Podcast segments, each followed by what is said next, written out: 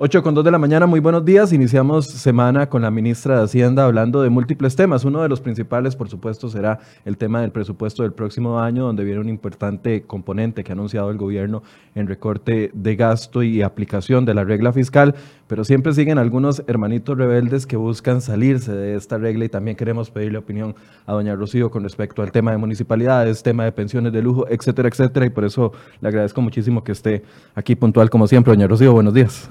Días, muchísimas gracias por la invitación y siempre por la oportunidad de conversar eh, a través de este medio con los costarricenses sobre temas que definitivamente son de interés de todos. Creo que hay que hacer una pausa primero y celebrar de que pudimos celebrar este fin de semana con tranquilidad, con paz, la independencia en un tema muy, en un panorama tal vez un poco distinto al del año anterior. Yo diría que más que paz había un profundo fervor en el costarricense y es esa sensación que tenemos cuando sentimos que hay un riesgo de perder algo. Y ayer y antier eh, los costarricenses se volcaron, los niños, los grandes, eh, todos realmente a celebrarlo poder uno ver la recepción de la antorcha con profunda emoción, yo creo que a todos nos hizo recordar que tenemos realmente un extraordinario país y que no podemos bajo ninguna circunstancia permitir que nadie nos los arrebate. Y los únicos que lo podemos retener, defender, preservar y hacerlo crecer somos nosotros. Y ayer exactamente los que se lanzaron a la calle fueron los ciudadanos, eh, pero realmente había, me parece, la emoción y efectivamente esa sensación de veras de cuando uno ve que tiene el riesgo de perder algo que, quiere mucho. Eso fue lo que demostró ayer el país.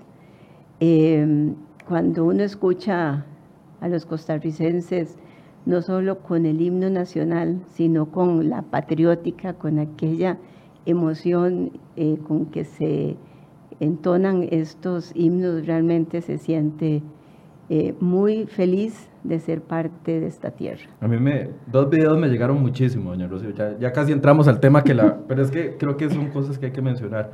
Hay un video de un hogar de ancianos donde organizaron el traspaso de la antorcha y llegaron hasta el momento donde iba llegando la antorcha y ver a ese montón de, adultos mayores en sillas de ruedas, aunque sea tres metros, jalando la antorcha. De verdad que a mí se me salieron las lágrimas de, de, la emoción de ver de que de que también somos eso, no solo somos confrontación, no solo somos eh, pleitos, no solo somos eh, ministra de Hacienda tratando de jalar más impuestos y sindicatos oponiendo, somos más que eso. Y, el otro video de los muchachos en Limón con el agua hasta los tobillos y aún así seguían tocando. Eso, eso es lo que somos realmente. Sí, sí, fue, fue, extraordinario y yo creo que fue esa, esa, esa sensación y ojalá que con, esa, con ese sentimiento sigamos hacia, hacia adelante todos. Ahora sí hablemos de lo que toca.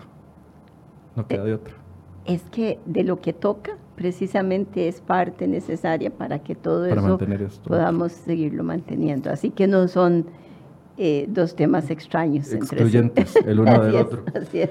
Tal vez, doña Rocío, yo quiero, antes de entrar al tema del de, eh, el presupuesto nacional que presentaron para el próximo año, donde hay una serie de observaciones, algunos dicen, bueno, dice, hay que verlo, está muy bonito en papel, hay que verlo en la práctica, etcétera, etcétera. Yo quiero que hablemos de dos temas que, son en el diario eh, noticia común y es el tema uno de las pensiones de lujo que afectan el presupuesto nacional y donde hay varias iniciativas que a pesar de que se han ido aprobando en los últimos años muchas contribuciones solidarias para ciertos sectores, etcétera, sigue habiendo ese recargo al presupuesto de 1.1 billones, no sé si usted me aclara, un billón de colones, lo cual definitivamente dos puntos del PIB que nos, soluciona, nos solucionarían muchísimas cosas en este momento, pero no podemos dejar desprotegidos ciertos sectores. Yo, yo hace días vengo con un ejemplo muy sencillo para explicarle a la gente lo que es nuestro presupuesto.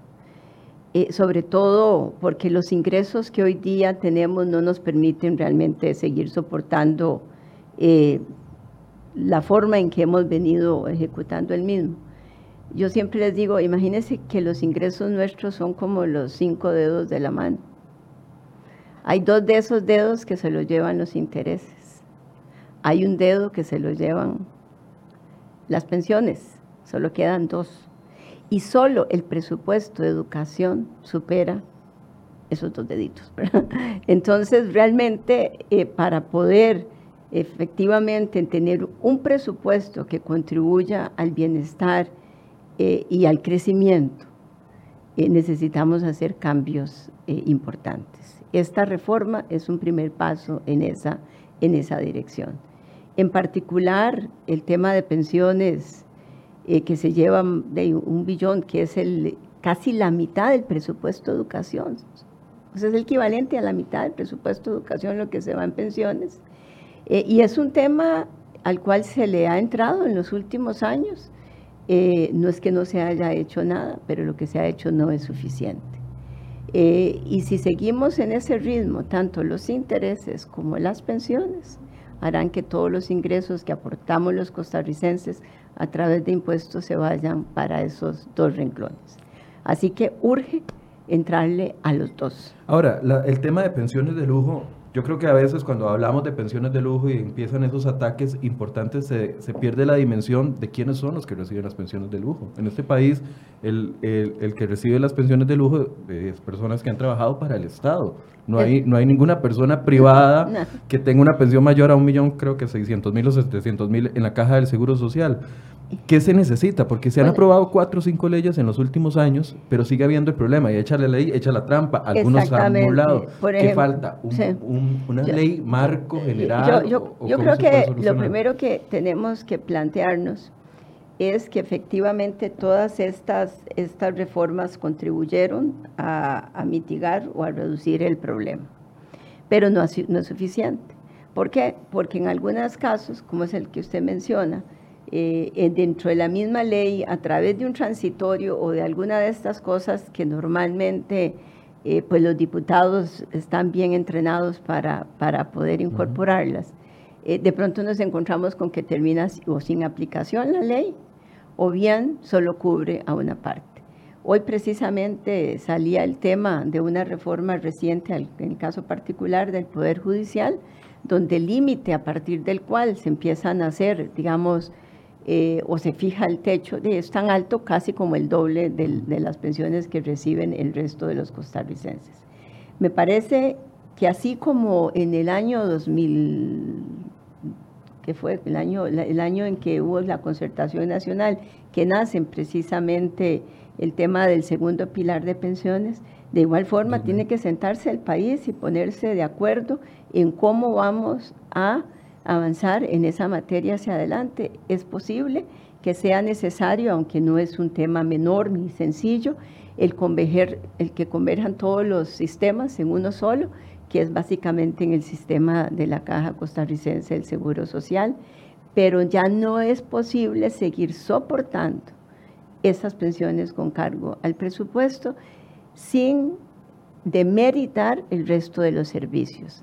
Cuando uno piensa que ese porcentaje tan importante del presupuesto, el equivalente al 2, 2,5%, lo reciben posiblemente, que serán 50 mil, 60 mil, no sé cuántas personas, eh, es, pues es imposible, es imposible. Imagínense lo, lo asimétrico, digamos, que resulta el gasto en ese sentido cuando una partida como la educación, por el contrario, va a una población muy alta. Esto es eh, totalmente iniquitativo, es un problema de equidad, digamos, para ponerlo así, y que se construyó a lo largo de muchos años. Eso no fue que fue el año hace cuatro, ocho años, sino traemos muchos años con ese problema, y como a muchos de los problemas que el país tiene, también le llegó su hora. Eh, no es posible con una regla fiscal en adelante seguir con esa eh, con esta bola nieve de pensiones. Ahora, las que están con recargo al presupuesto nacional eh, son algunos incluso regímenes que ya están cerrados. Sí, pero... es cuestión de tiempo. Pero son muchos años los que todavía, todavía quedan, ¿verdad? Entonces, eh, imagínense que en términos de lo que ingresa versus lo que sale cada año, ingresa más o menos un 11% de contribuciones versus lo que está saliendo. O sea, es un déficit espantoso, ¿verdad? Que además tampoco el Estado en el pasado se preocupó por generar un fondo para, para esas contribuciones. Y entonces hoy día salen prácticamente con el presupuesto del año. Ahora, eh, hay una, iniciativa y quisiera preguntarle en el sombrero de ministra de Hacienda cómo la ve, una iniciativa de la diputada eh, Xiomara Rodríguez que ha conversado con otros diputados, incluso de la Unidad Social Cristiana, Pedro Muñoz lo dijo aquí, Carlos Ricardo Benavides también lo dijo aquí en esta mesa la semana anterior, de poner ya un límite total y cero excepciones y 2.2 millones, que todavía sigue siendo un poco más arriba de lo que permite el IBM, pero de una u otra forma eh, igualaría a todos los empleados públicos que están cotizando y que tienen opción de pensión de lujo. No conozco el detalle toda la, de, digamos, de la propuesta, pero definitivamente esa es la solución. Es ya fijar un límite, eh, pero es que cada vez que tratamos de fijar un límite resulta que algo quedó por fuera o hay una interpretación de que no se puede aplicar por X o Y razón. Eh, recuerde que no hace mucho, el año pasado creo que fue el presidente de la República, el ministro de Trabajo, eh, no recuerdo quién más y yo fuimos a una vista a la sala constitucional y resulta que por la forma en que había sido redactado tampoco se pudo aplicar de manera integral. Es necesario ya zanjar y cerrar ese tema. Aunque esto involucre algunos grupos que son grupos fuertes del sector de educación, donde sí hay pensiones de este tipo y que ellos justifican de que su contribución es distinta, por lo cual tienen derecho a... hay que tener cuidado porque es en, en educación pero tampoco es que son todos los, los maestros, ¿verdad? Entonces, por una élite, posiblemente, eh, el resto que pueda unirse a la, lucha de esa élite, lo que hace es que en el largo plazo eh, haga que tengamos un Estado que no, no, va a poder pagarle las pensiones. Eh, o bien que entonces dejemos de invertir en lo que es importante en educación y no en las pensiones de los educadores, ¿verdad? O sea, no, eh, en las pensiones de los educadores, sino debemos invertir en los estudiantes. Entonces, yo, yo creo que, que esto es, eh, eh, si uno se fija realmente qué porcentaje de los educadores recibe esas altas pensiones, tampoco es que la mayoría. Ah, no, no, no, son aquellos catedráticos, principalmente catedráticos universitarios. Ahora, otro tema, regla fiscal. Eh, sigue insistiendo algún sector municipal con el apoyo amplísimo de diputados, que eso es lo que a mí más me preocupa, en quedar excluidos de la regla fiscal. Usted celebró la semana tras anterior cuando finalmente la Contraloría se pronunció con respecto a la Caja del Seguro Social y la aplicación del título tercero de la Ley de Fortalecimiento de Finanzas Públicas. Pero sí existe este temor de que eh, las municipalidades vayan a salirse del canasto y ya vía legal, que es todavía... no hay cosa que podamos hacer.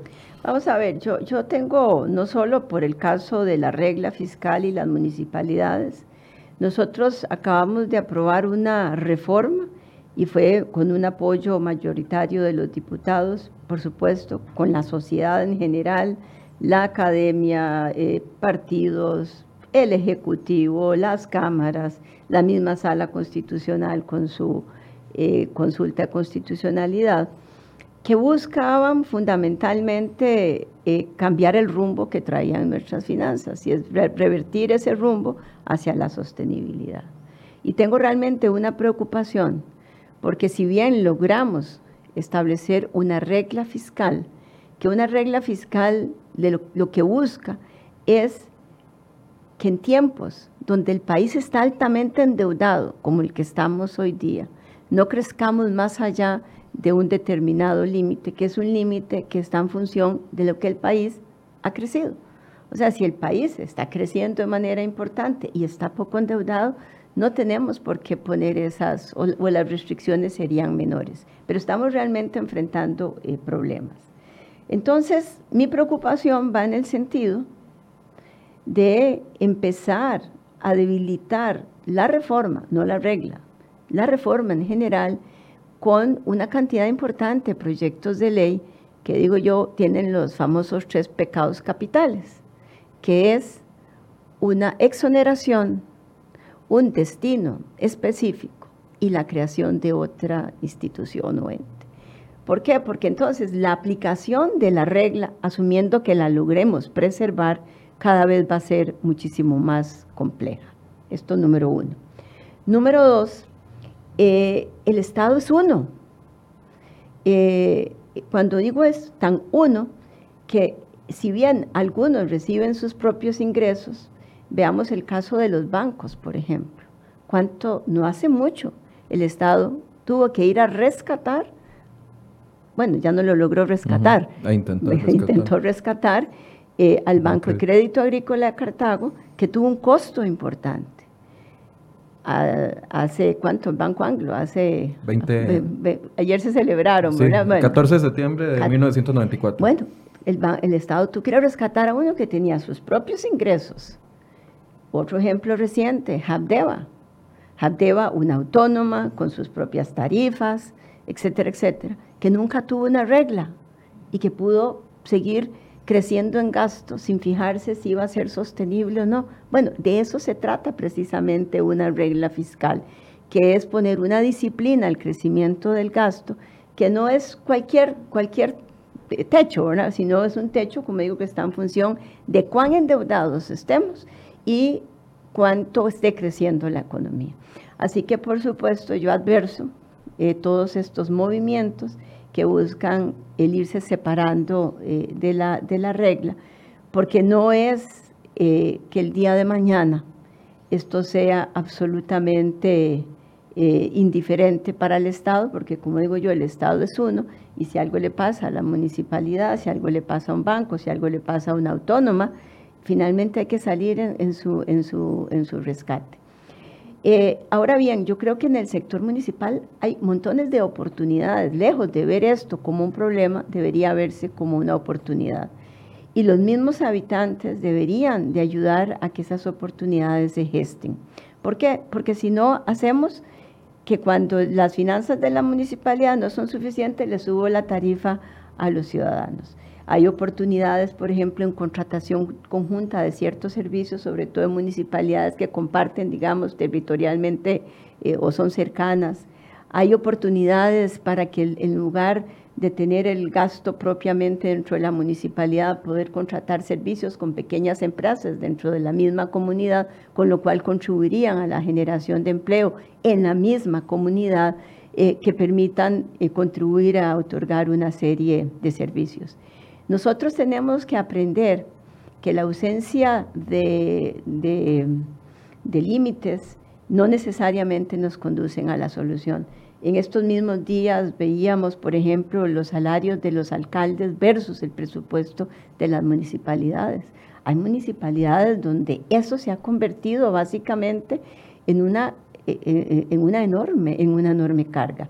Así que veamos esto más bien como la oportunidad de, buscar formas más eficientes de brindarle los servicios a la comunidad y no seguir luchando contra, eh, contra el orden que, hemos, que finalmente tiene que imperar sea para el gobierno, sea para las autónomas o sea para las municipalidades. Ahora, eh, cuando estuvo, le comentaba hace poco, hicimos un programa acá donde estuvo la Unión de Gobiernos Locales, su presidenta, algunos de los eh, representantes de gobiernos social, eh, locales e incluso varios diputados que sabemos que aprueban o que apoyan esta salida de la regla fiscal de las municipalidades y la justificación de, los municipios es, bueno, es que nosotros generamos, no somos un cargo al gobierno del Estado, al gobierno de la República ni al Estado, porque nosotros generamos nuestros propios ingresos vía eh, contribuyentes, que a mí se me parece mucho y me llama mucho la atención que es el argumento de la caja del Seguro Social. Nosotros obtenemos ingresos de los contribuyentes, en este caso de los asegurados, y por ende ahí no estamos afectando al gobierno, entonces podemos hacer lo que queramos. Pero en la caja del Seguro Social saltaron los diputados vehementemente a decir, no señores, un momento, esos son de asegurados, pero aquí más bien veo a los diputados muy, muy sueltitos diciendo, de los contribuyentes, está bien que se salgan. Vamos a ver, es que a mí me parece que aquí hay un tema bien, bien extraño.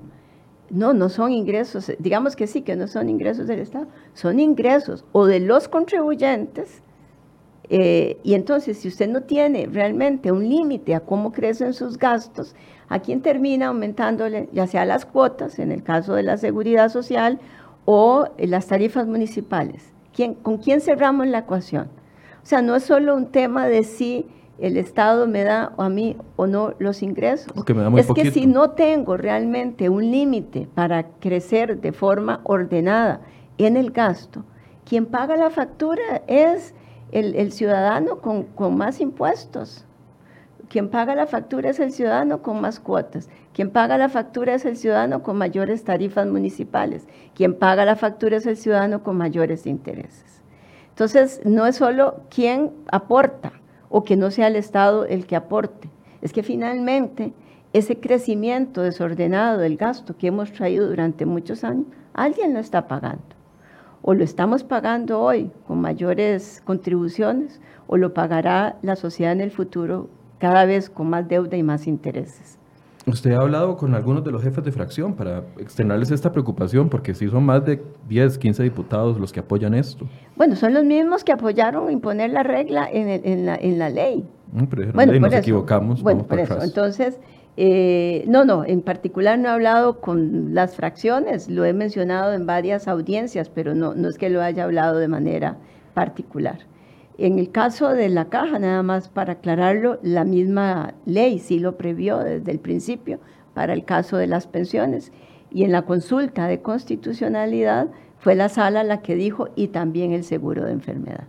Lo que sí aplica a la caja, y yo creo que ya todos, ya esa página se pasó, es lo relativo a remuneraciones. Y es importante, porque si bien no tienen las reglas, si no le ponemos un límite al crecimiento desordenado de remuneraciones de la caja, al final del camino vamos a, terminando, vamos a terminar aumentando las cuotas para los trabajadores, para las empresas y para el propio Estado. ¿Valora la ministra de Hacienda como la que está en el día a día con el tema, a enviar, no sé, una nota a la Asamblea Legislativa aclarándolo, lo va a seguir diciendo en medios no, no, va a dejar eh, que, avance el proyecto. No, no, tengo ninguna duda que seré invitada a la comisión respectiva si este tema lograra avanzar porque además estamos en previo a elección municipal y puede, uno sabe que cuando hay con tantos diputados municipalistas puede que esto tenga un impulso ahora en, campaña electoral eh, municipal. Es, así es, y esperamos que sean los ciudadanos, que no son finalmente quienes escogen a sus representantes, eh, los que entiendan que la ausencia de reglas en este sentido no necesariamente va a conducir a mejores servicios en su comunidad, sino lo que puede conducir es un mayor eh, tarifa, eh, porque si no hay ningún límite, esta ecuación se cierra para empezar con las tarifas de los ciudadanos.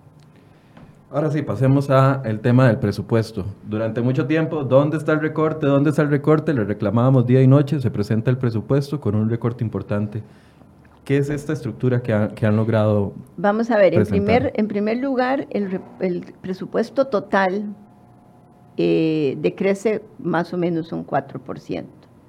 Ese decrecimiento del presupuesto total obedece fundamentalmente a que en el año 2020 hay menores amortizaciones de la deuda.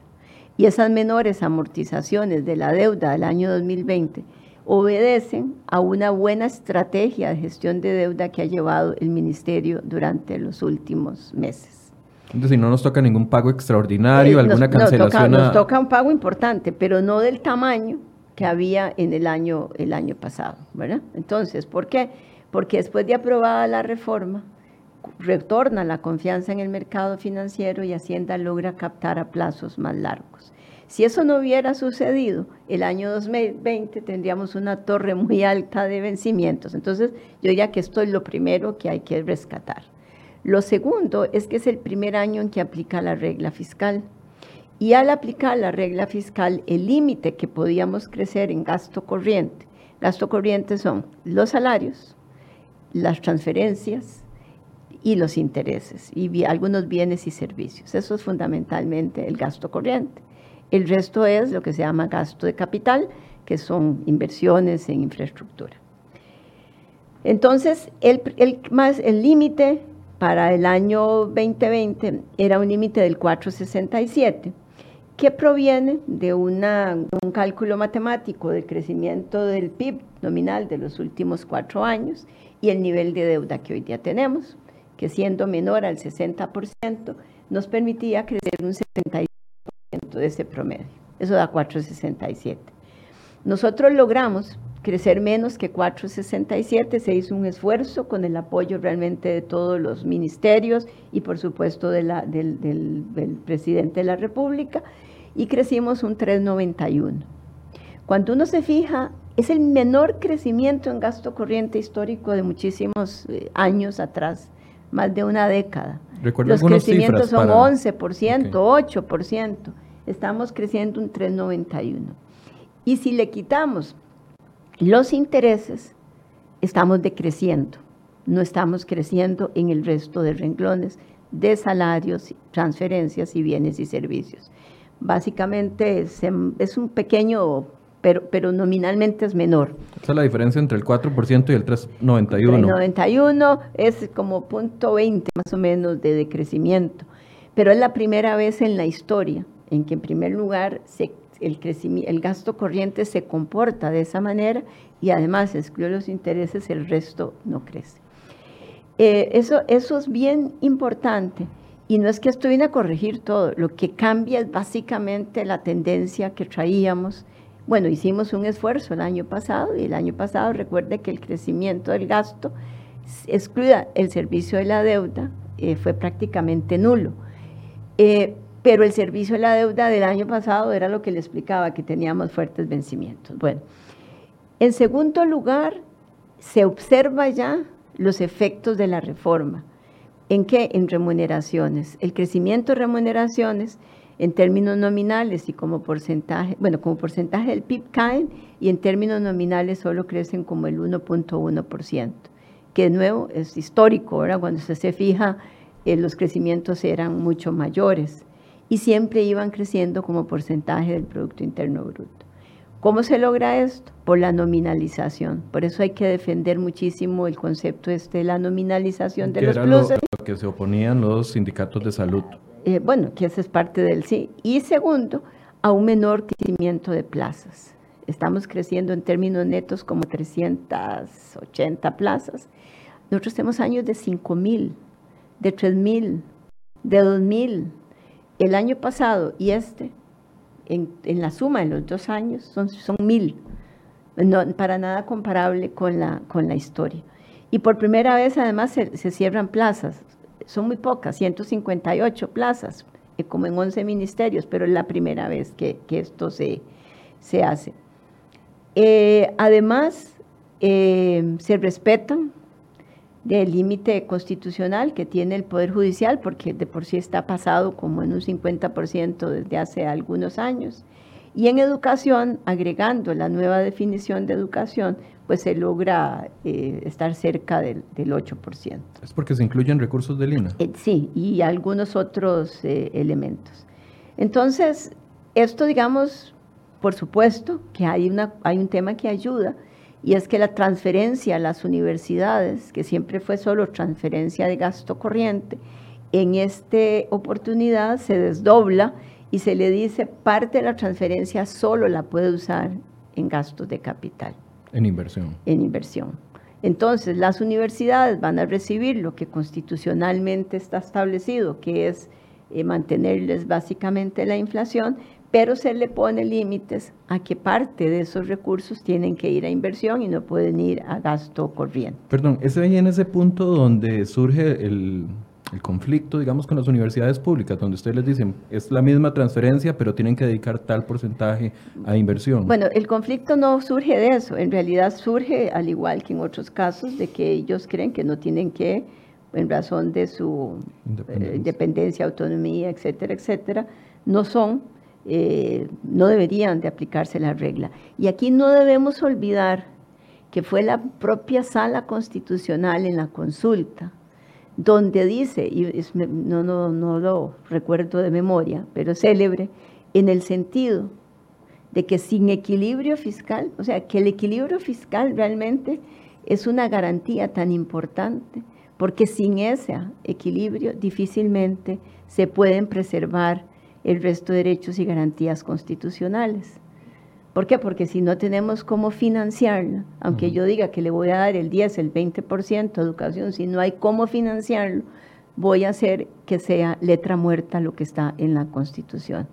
Y entonces, con esa, con esa visión de la sala constitucional, es muy probable, bueno, esto eh, yo no, eso la sala lo verá, pero es muy probable que manteniendo ese concepto no podamos simplemente decir, eh, ahora en el caso de las universidades el principio lo podemos invertir.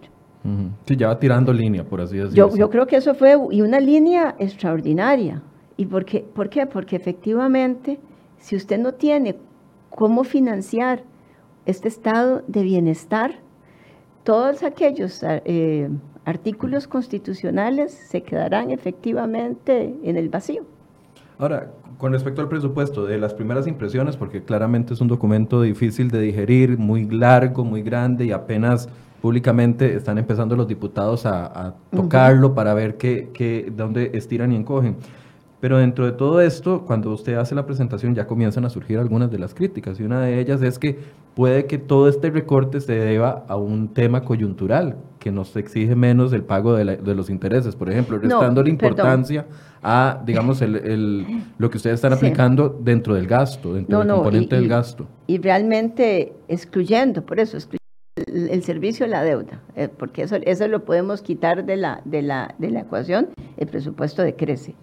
Eh, ahora, ¿qué es lo que realmente eh, nos está afectando la posibilidad de poder llegar más rápido a donde queremos? Los intereses. Y ahí, en la parte de intereses, lo que tenemos es que hemos crecido tanto, no solo en el saldo de la deuda, sino que esta incertidumbre que se, generaron, que se generó en los últimos años alrededor de las reformas y las reformas y no la reforma, y cuando la reforma hizo que el costo financiero para Hacienda fuera muy elevado.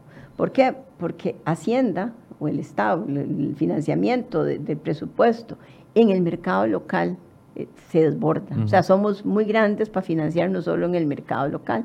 Por eso es que era importante, y así lo logramos, la ley de eurobonos. Hubiera sido deseable que fuera por un monto mayor, no para usarlo todo de una sola vez, sino para que los mercados tuvieran la tranquilidad que hay un plan de financiamiento. Por eso es trascendental que los diputados aprueben lo más rápido posible eh, los 850 millones de dólares que tienen del BID y de la CAF, y de los cuales nosotros habíamos previsto que iban a entrar ya antes. ¿Por qué? Porque si no entran oportunamente, Hacienda va a seguir buscando esos fondos en el mercado local y puede seguir presionando las tasas. Eso les iba a preguntar, eh, ya estamos septiembre casi, ya final, finalizando el año. y la expectativa era la colocación de los 1.500 millones de dólares y los 850.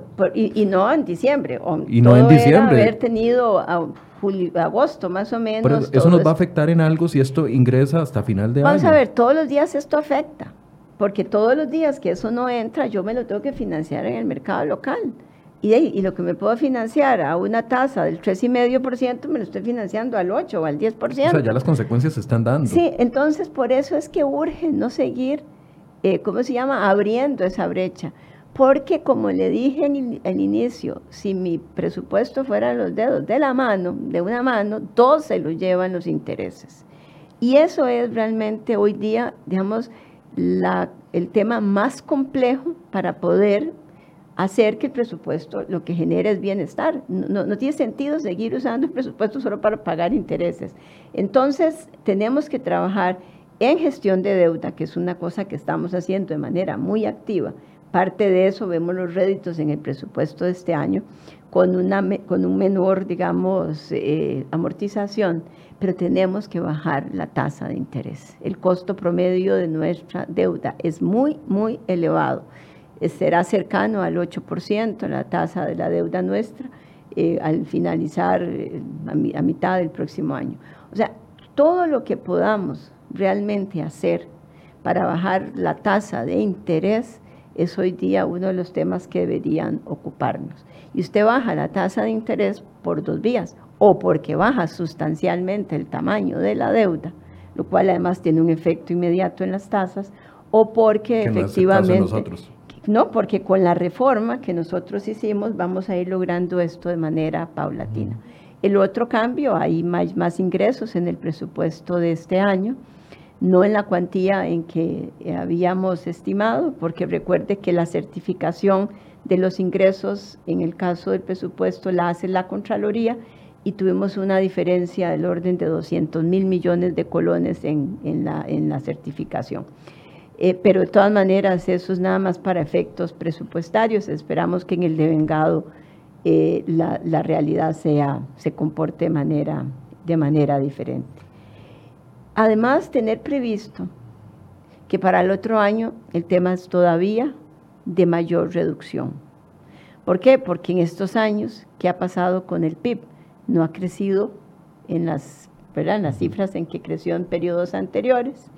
Entonces, y si en el año 2020 superamos el 60% de la deuda, el presupuesto del año 22 va a tener la restricción no solo para gasto corriente, sino para todo el nivel de gasto. Es decir, la regla fiscal podría ponerse más ajustada eh, para 20. El resultado de la regla más, más ajustado. Porque yo creo que a veces no, no entendemos eso. El cálculo del 467 que usted nos decía era por las circunstancias anteriores, pero lo que estamos viendo hoy va a determinar el porcentaje de los próximos años. Y, va a ser todavía más, más eh, estricto.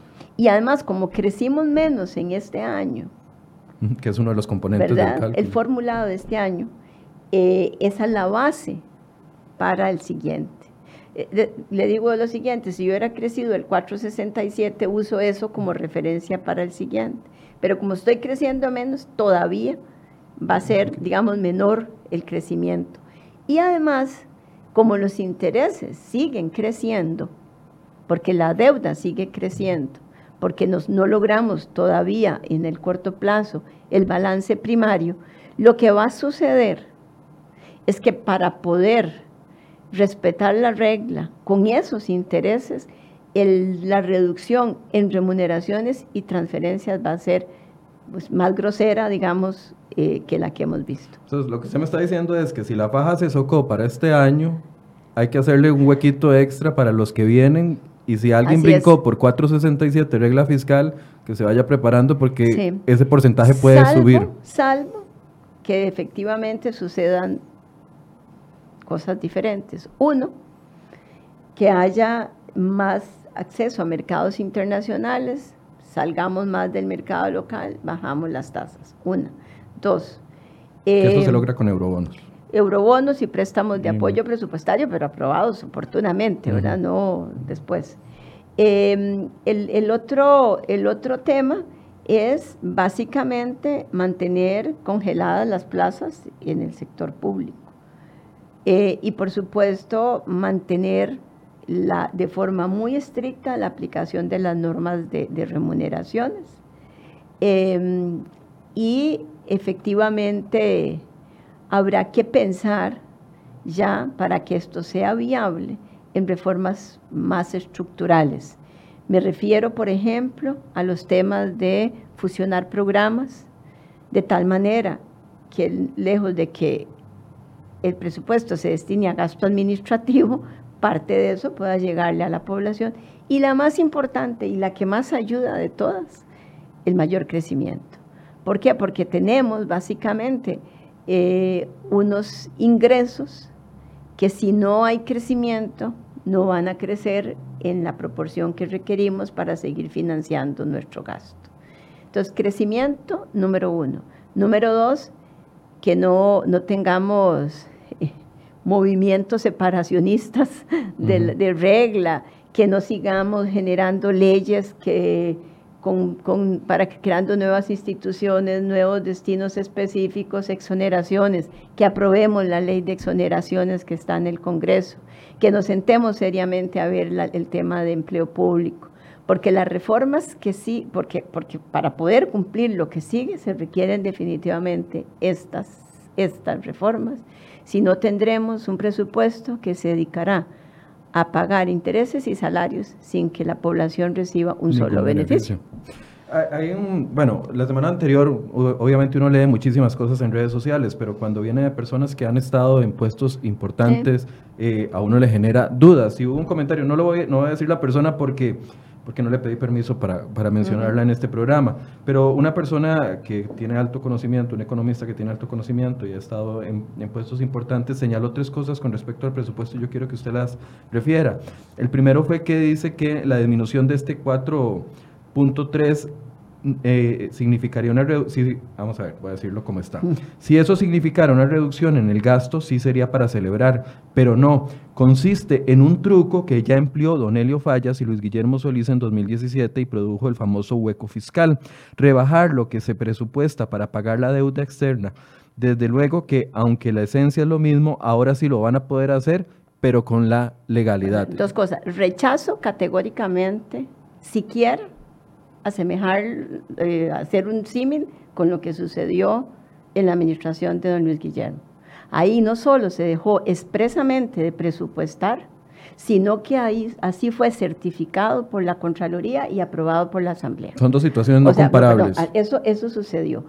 Yo le expliqué al inicio que básicamente se debía a una estrategia de gestión de deuda, no a que se dejaran de presupuestar obligaciones existentes. Aquí viene mi segunda pregunta. La semana pasada se la hice vía telefónica. Muchos decían, claro, recortan ahora, pero después van a venir un montón de presupuestos extraordinarios y nos va a aumentar el tema. Voy.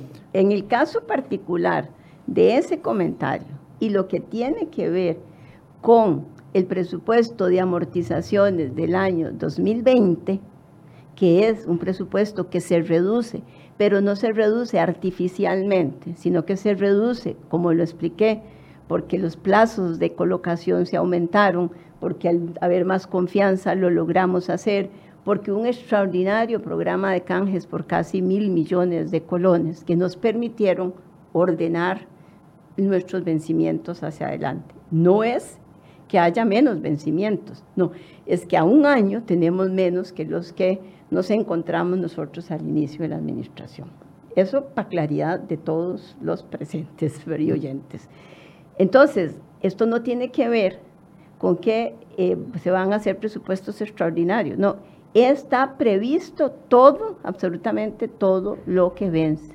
Y si hipotéticamente a final de año se generara un problema, una captación extraordinaria, pues lo que habría que hacer es revisar que las amortizaciones sean suficientes y si no, hacer los cambios en el presupuesto.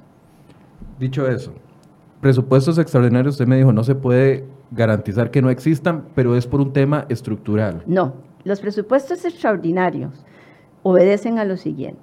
Esta asamblea decidió que ajustes que la ley le permite hacer el Ejecutivo, modificaciones presupuestarias que puede hacer el Ejecutivo, le cercenó esa posibilidad a través de una norma presupuestaria. Entonces, Todas esas modificaciones siempre se han dado, pero se hacen vía mm, eh, decreto ejecutivo. Al cercenarle la Asamblea Legislativa un derecho que le da la ley de administración financiera, la 8131, al Ejecutivo, hoy la Asamblea está invirtiendo su tiempo en hacer modificaciones o aprobar presupuestos que antes hacía el Ejecutivo. Y la pregunta es, eh, porque son sumas realmente pequeñas si usted las compara con el presupuesto. Tiene sentido, genera valor realmente que la Asamblea se dedique a eso o en un tamaño de gasto como el que tenemos no debería más bien concentrarse en temas más estratégicos. Porque además a nivel de discusión pública mete mucha bulla. Sí, sí, digo, y ese es el interés, no tengo ninguna duda, pero estamos generando valor con eso. ¿Por qué el legislador reservó ciertas modificaciones al Congreso y todos estamos de acuerdo con eso, que debería ser de reserva eh, de ley, pero las que le, le cedió al Ejecutivo no tiene sentido alguno que sigan viéndose en la Asamblea Legislativa con los costos que eso implica, los tiempos que eso implica, la cantidad de audiencias que eso implica, cuando me parece, desde el punto de vista incluso presupuestario o de gasto, temas de muchísimo mayor relevancia a los cuales prestarle atención. Hay un segundo, como le expliqué, ¿verdad? Un segundo comentario que también va en ese sentido. Dice, el segundo punto es imperdonable para Hacienda. El gobierno se dio sin inmutarse Estas son afirmaciones que hace un exregulador. Lo voy a decir para que quede claro. Eh, el gobierno cedió sin inmutarse la glotonería de las universidades públicas. A estas se les aceptó por debajo de la mesa un aumento del FES del 12%, el cual viola flagrantemente la regla fiscal. Se lo pregunto, señora ministra, para que usted pueda dar su posición, porque es un tema que se ha viralizado mucho en redes. Vamos a ver, la Constitución define dentro de ciertos parámetros el mantenerle el costo de vida. Lo que se le da es el costo de vida. Eh, el día que esto se modifique, gustosamente cambiamos las, los montos. Por eso le digo, lo que, lo que logramos hacer, eh, y me parece que lo que está, está confundiendo el porcentaje con, con el monto nominal del aumento, para, que mejor estudie la próxima vez. Eh, lo que hicimos, como le dije, fue... Estás diciendo que usted me está regañando a mí. No, no, no, a usted no. No, le estoy mandando el mensaje como me lo está dando usted. Entonces, lo que se hizo fue ya que no le puedo bajar de ese monto.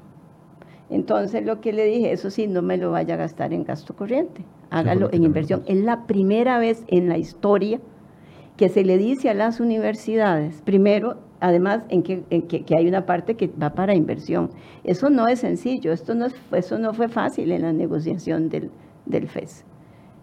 Pero, eh, aclaro, aquí no se les dio el aumento del cual el, estudioso está hablando, sino fue básicamente el componente de inflación de 2.3 creo que fue el aumento.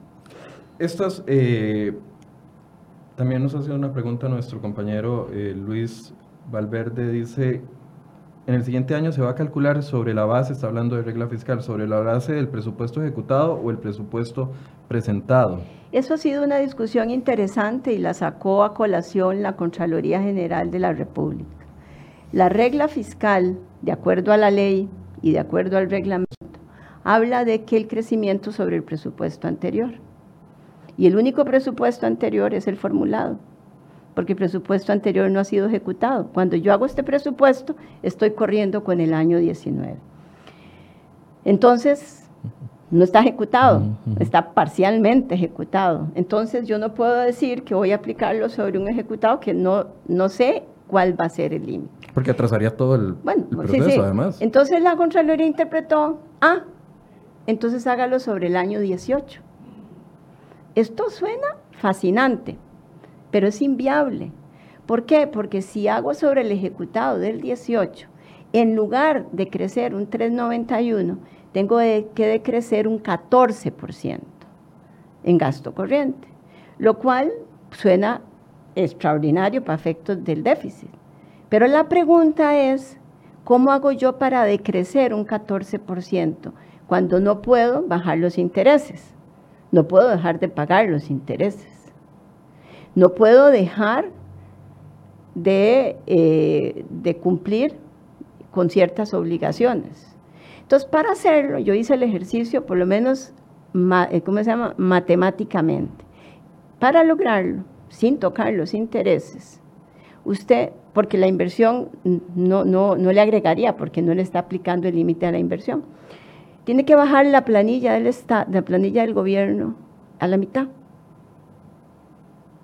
Y usted lo logra quitando o la mitad de la gente bajando los salarios a la mitad, sin incluir la indemnización que eso implicaría. La otra posibilidad para lograrlo es bajar el presupuesto de educación al 4% del PIB y no al 8%. La pregunta es si eso tiene algún sentido. Eh, la tercera sería cerrando como unos 8 o 9 ministerios, eh, más un poquillo de alguna otra cosa. La que seguiría sería quitar toda la transferencia del FES más unos cinco o seis ministerios. O sea, es, son de esas cosas que suenan muy bien, pero son más mera teoría. no hay ninguna recomendación a la par de eso, de cómo lograrlo no estamos pensando en ir a poner nuevos impuestos, porque tampoco eso le, eso le ayudaría, bueno, excepto porque serían menos intereses. Eh, la, la, nueva ley de empleo público no genera esos ahorros. La nueva ley de empleo público lo que hace es ordenar y hacer más eficiente eh, los sistemas de remuneraciones eh, y hace una serie de cambios, rectorías, etcétera. Más bien Entonces, necesita más bien una inversión, además. la pregunta es, ¿para qué plantear cosas que a todas luces son inviables? ¿Por qué? Porque vamos a terminar con una regla que es letra muerta. Entonces, yo, creo que en eso hay que tener mucho cuidado de qué se recomienda, porque es muy fácil. Yo puedo decir, mire, si voy a quitar, me, acabo con el déficit, 3%. Vendo todas las empresas del Estado, eh, por ejemplo, quito la mitad de la planilla, ¿qué más hago? No sé. Voy a los bancos y les fijo la tasa de interés, como en los viejos tiempos. No, esa no es la manera. Me parece que sí hay, es necesario reformas adicionales, yo no tengo absolutamente ninguna duda. Pero no es simplemente diciendo aplique la regla de esta manera o, o porque vamos a, entonces lo que va a terminar es que la regla se convierte en letra muerta. Entonces, la parte que usted tiene una regla que no va a ser aplicable, tiene un Congreso que está buscando cómo saca la regla más de un cristiano. Y además tiene un Congreso que está buscando a ver cómo hace más exoneraciones y crea más instituciones. Y por supuesto no son instituciones con robots, son con instituciones con gente. Entonces, no, esto, esto me parece que este, no tiene ningún sentido, salvo que venga, como dicen, con el, el catálogo de soluciones, ¿verdad? Que no están planteadas. Pero que meten bulla al discurso público. totalmente. Y generan además un efecto eh, no, nada positivo en los mercados. ¿Por qué? Porque nosotros estamos aplicando la regla de, conformidad con lo que la ley estipuló. No la estamos aplicando de manera diferente. Es más, tan es así que lo que está circulando es un proyecto para cambiarla, para cambiarla en esa, en esa línea. Pero la pregunta es eh, si tiene sentido. Si tiene sentido, si, va, nos va a conducir a algo o simplemente a un descrédito de una regla que me parece es un importante avance que hace el país porque es una regla básicamente que fija el techo en el gasto corriente bajo circunstancias de crecimiento y deuda. Eh, medidas que ustedes han aplicado como ese que nos explicaba el crecimiento de la planilla pública, un crecimiento histórico eh, bajo, ¿verdad? De 380 plazas, dijo. Sí, sí, por ahí menos. Esas medidas como esa o el tema de mantener congelamiento de salarios para ciertos jerarcas y todo eso, ¿esas son medidas sostenibles en el tiempo? Digo, con las necesidades que la población exige. Bueno, son, son complicadas de administrar y requiere entonces de innovación, ¿verdad? Requiere de cambios dentro de las mismas instituciones. Eficiencia. ¿Cómo empezamos a que no todo lo resolvemos con un cristiano más, ¿verdad? ¿Cómo hacemos para ser más eficientes? En el año entrante, con el presupuesto del 21, viene un cambio interesante y es que se incorporan todos los órganos desconcentrados, bueno, algunos de los ministerios, al presupuesto de la República. Entonces ahí nos vamos a dar cuenta, donde tenemos ministerios que tienen 8, 10 órganos desconcentrados. Y en cada uno de esos órganos desconcentrados hay un encargado de unos recursos humanos, una Contraloría de Servicios, unos cuantos abogados, una proveeduría, etcétera. Bueno, ahí hay oportunidades para empezar a hacer eh, centros de servicio compartidos o algún concepto de estos en los cuales el país además es líder para empezar a pensar en términos de eficiencia. Es que nosotros todo lo resolvemos o con una institución más, con una exoneración, con más gente, y no pensamos en maneras innovadoras de, hacer, de, para que el Estado pueda seguir eh, siendo un Estado de bienestar y proveyendo los, los servicios. Eh, aplicación de IVA, se está llegando septiembre, ya viene eh, también el cierre de algunas de las, no, no quiero decir la palabra amnistía, porque no, no fue no fue eso, el cierre de... Eh, de un transitorio donde se... De los transitorios, sí, gracias. Y, la, y también el cierre de la ley que permitió que no hubiese algún tipo de multa o deuda, eh, multa para las personas que se atrasaran en el tema del IVA. ¿Cómo ve usted este, este, cierre? ¿Ya la gente se está adaptando a la presentación de los... Eh, de IVA, de renta, etcétera, etcétera? Ha sido primero una grata sorpresa para nosotros, eh, para el Ministerio de Hacienda, quien yo siempre reconoceré en su gente la capacidad, en el equipo, de lograr poner en, tiempo el IVA, hacer las reformas tecnológicas, normativas, eh, etcétera, para que el, impuesto y toda la parte de remuneraciones que nos, nos, tocó, además, implementar la ley y que no deja de ser una ventaja que quien la haya llevado adelante le haya tocado implementarla para que efectivamente se diera ese compromiso. Em, básicamente agosto fue un mes extraordinario en lo que fue consumo interno. El IVA generó un aumento respecto a lo que era el viejo impuesto de ventas eh, cercano al 40%.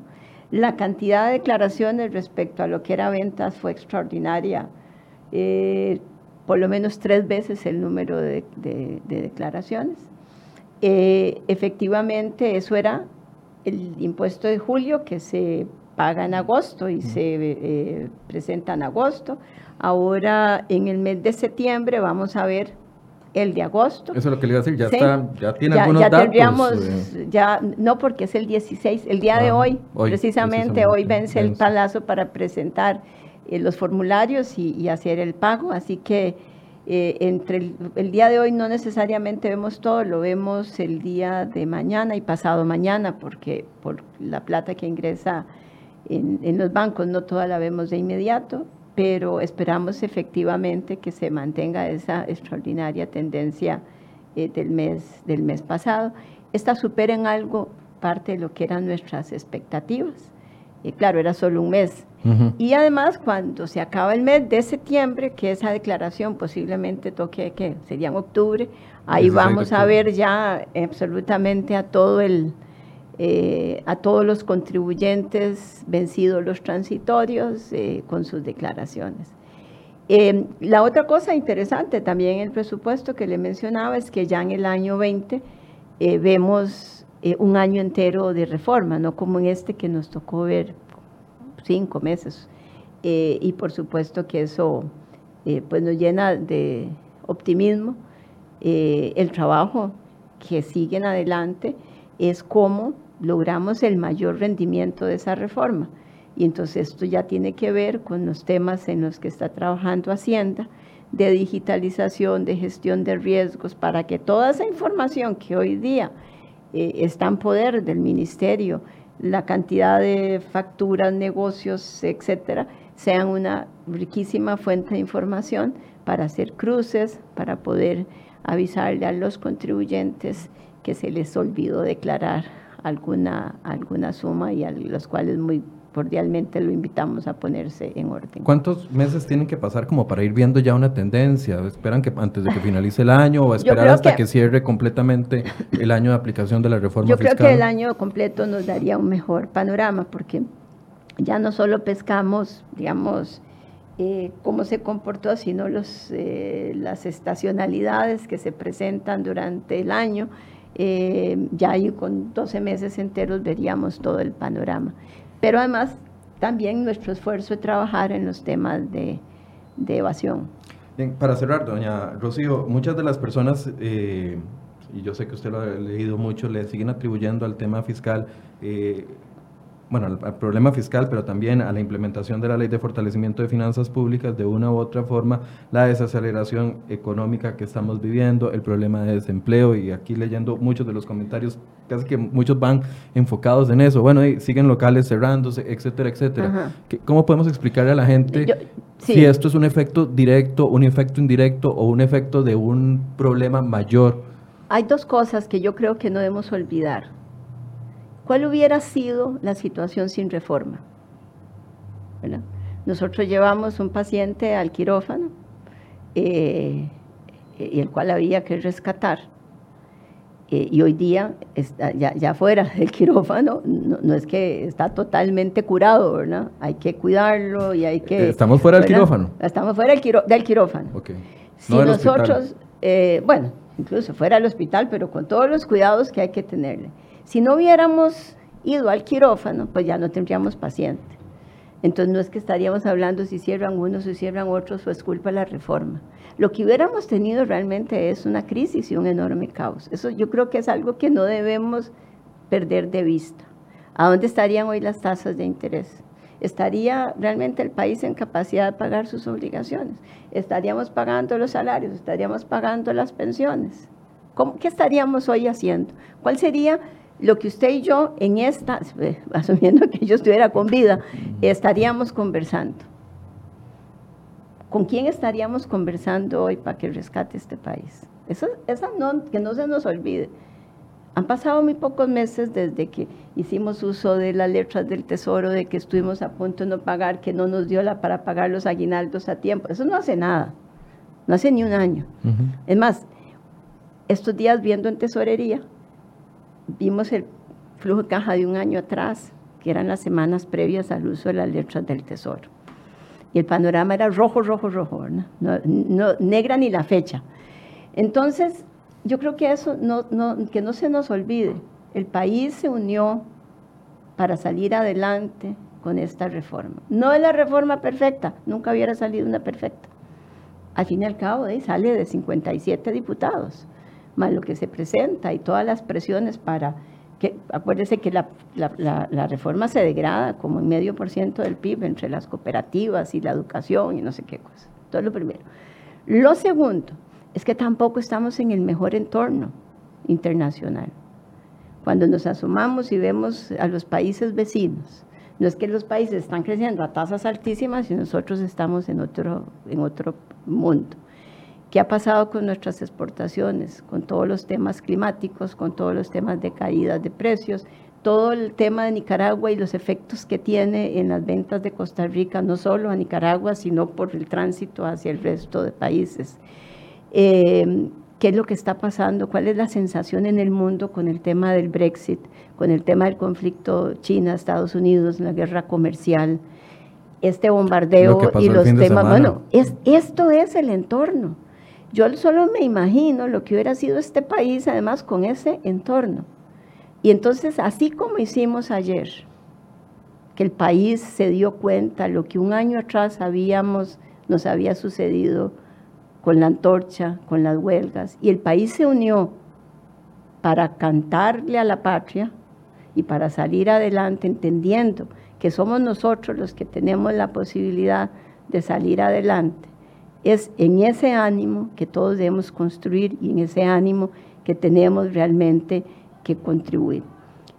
Los bancos, el, Banco Central, con las medidas de reducción del encaje, el CONACIF, lo que se está haciendo desde Banca para el Desarrollo, lo que está haciendo en términos de tramitología, la cantidad de obras que hoy eh, de, alguna forma estamos viendo, son signos muy positivos.